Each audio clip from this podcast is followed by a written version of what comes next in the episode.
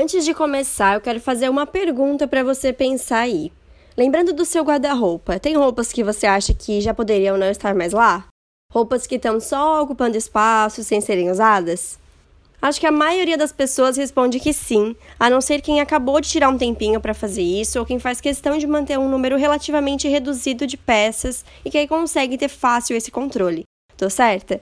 Então, provavelmente você aí concorda que um tempo para fazer essa revisão de tudo que tem lá seria ótimo. Eu sei que a questão do tempo é o que dificulta para todo mundo, mas tem muito a ver com visualizar todos os benefícios que essa revisão pode trazer. E eu espero conseguir mostrar isso aqui para que no final desse episódio você se sinta animada para colocar todas essas dicas em prática. Eu sou Paula Salvador, sou consultora de estilo e estou aqui para mostrar uma moda vida real possível e para todas. Tudo em dicas e reflexões rápidas para te mostrar um jeito bem descomplicado de ver a moda. A primeira pergunta que eu preciso responder aqui é: Paula, por que eu preciso rever o que tem lá, hein? Porque não adianta ter muitas coisas se nada conversa com nada, se isso dificulta visualizar o que tem, se você está acumulando muita coisa que não usa, se fica difícil ver o que está faltando para acertar nas compras, se aquelas roupas ali não te representam mais. Percebeu em quanta coisa aquelas roupas paradas podem estar tá atrapalhando? Vai facilitar na hora de escolher uma roupa, de comprar, fora que outras pessoas podem se identificar com aquelas roupas, né? E o objetivo quando a gente termina de rever todo o guarda-roupa é o que eu sempre falo para as clientes: é olhar ali e ver só o que ama. Pensar que poderia pegar qualquer roupa, qualquer acessório, sapato, que usaria tudo. Não aquela coisa de vai escolher uma roupa de manhã, aí pega uma, ah, essa não me serve, essa eu não gosto, essa também não, essa tem que arrumar. Alguém se identificou? Por isso que tudo que você tirar, fazer essa revisão, são coisas que já não usa. Não vai fazer diferença nenhuma. Eu sei que sempre surge aquela esperança no fim do túnel. Ah, mas e se um dia eu precisar? Eu vou arriscar dizer que se você não usou até agora, não vai usar mais. Ok, se tiver na dúvida, se propõe a usar ela um dia. Testa, vê se vai. Se não for, deixa essa peça para frente. Pensa que provavelmente você vai ter outras que ama mais e vai preferir usar. E de um modo geral, quem é assim muito apegado, fica nessa dúvida e aí eu sugiro que guarde num outro lugar. Depois de um tempo, para para rever e você provavelmente vai perceber que não fez falta e assim vai ter mais segurança para passar para frente. Uma outra questão que dificulta muito tirar peças do guarda-roupa é a culpa de ter comprado e não ter usado. Aquele arrependimento de ter gastado, sabe? E nesses casos fica mais fácil se for pensar em vender.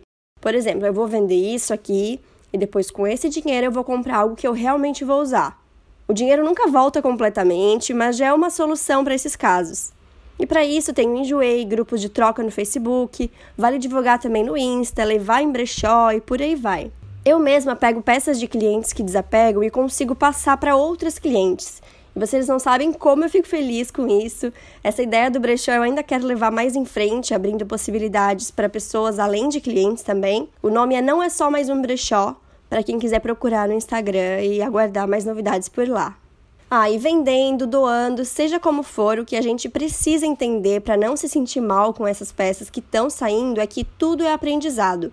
Cada peça que está saindo pode ter certeza que diminui a chance disso acontecer de novo. Aliás, se você está ouvindo esse podcast, é bem provável que já esteja no meio desse processo para se entender, comprar melhor e tudo mais. Então, faz parte, acontece. A gente muda com o tempo, muda a rotina, prioridades, estilo de vida, e é normal que o nosso estilo mude junto com a gente. Vocês lembram que eu já falei que estilo começa de dentro para fora, né? E as roupas que a gente veste precisam acompanhar isso para que a gente sinta bem vestidos de nós mesmos, sabe? Durante o processo da consultoria, a gente faz essa revisão toda juntas. E se você aí tá imaginando aquela coisa de TV, jogando tudo fora, dizendo que não presta, não é mesmo, tá? A decisão é da pessoa. Mas eu tô ali do lado dando dicas, ajudando a visualizar se ainda tem potencial pro estilo dela ou se nem adianta. Uma dica prática para começar, ou melhor, dica de como não fazer não é para tirar tudo, colocar em cima da cama para olhar peça por peça, não, viu? Vai chegar uma hora que você vai ficar cansada, vai olhar tudo aquilo em cima da cama, vai bater um desespero, uma vontade de parar, mas aí não tem nem onde deitar na cama. Já viu, né? Esse processo que tem tudo para terminar se sentindo mais leve vai acabar provocando o contrário. Por exemplo, na consultoria online, eu dou todas as instruções para as pessoas fazerem cada etapa. Eu acompanho tudo, mas não estou ali presente. Por isso eu sempre indico fazer por partes. Começa olhando as calças, por exemplo. Terminou, vai para outro tipo de peça. Pode até separar um dia para cada uma. E afinal, o que, que a gente tem que pensar para analisar? Eu amo essa peça, ela me representa, ela faz eu me sentir como eu gosto de me sentir quando coloco uma roupa? Ou combinando com outras, ela faz isso? Só com algumas ou é fácil? Eu me sinto confortável fisicamente com ela? Ou é aquela que machuca, que sai do lugar quando eu uso? E tem duas perguntas que eu faço para as clientes que sempre ajudam. Vou contar situações e vocês podem pensar em aplicar por aí também. A gente tem aquelas peças que ama, aquelas que não gosta mesmo, que são fáceis de tirar. E no meio disso tem aquelas mais ou menos, nem amo, nem odeio. E para esses casos eu costumo dizer: se você tivesse que sair com essa roupa agora, sairia?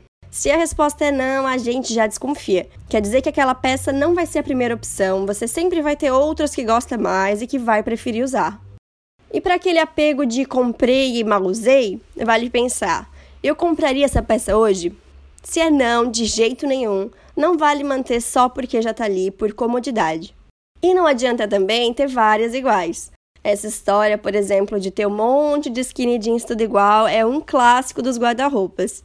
Porque dá o mesmo efeito usando uma ou outra, então de nada adianta, é o mesmo que tirar. Inclusive, já atendi no online uma dentista que tinha que estar sempre de branco e tinha um monte de skinny branca. Nessa etapa de guarda-roupa, ela tirou aquelas que não vestiam bem, mas ainda ficaram muitas porque, né, branco suja e tem que ter reserva, aquela coisa toda. Foi só depois de ter feito a etapa de compras para experimentar outros modelos de parte de baixo brancas, depois da etapa de looks e vivendo isso no dia a dia que ela viu: ok, eu não preciso de tanta skinny, tenho outras opções e elas dão realmente todas o mesmo efeito. E depois ela contou que acabou tirando mais. Então eu entendo que num primeiro momento é mais difícil. Você ainda está vivenciando esse autoconhecimento, está começando a sair da zona de conforto. Por isso que aos poucos vai ficando mais claro e numa próxima vez que for rever o guarda-roupa, vai conseguir, digamos, refinar cada vez mais o que tem ali para ser cada vez mais a sua cara, mais o seu estilo. E por isso também que tem que ser contínuo, não é fazer uma vez e deu, tá feito. O ideal é cuidar para ter essa manutenção sempre, ter esse cuidado com o que está ali. Assim, cada vez mais se vestir vai ficando um processo mais descomplicado, mais gostoso, que você vai curtindo. E esse é o intuito desse podcast. E falando em curtir, vamos falar de cores no próximo episódio? Porque tá aí uma coisa que a maioria, depois que experimenta, pega gosto. E eu falo por experiência própria, viu? Então na semana que vem a gente conversa mais sobre isso. Até lá! Dicas, sugestões e feedback são super bem-vindos. Então temos um contato aberto pelo Instagram, underline Paula Salvador, ou pelo e-mail oi.paulasalvador.com.br.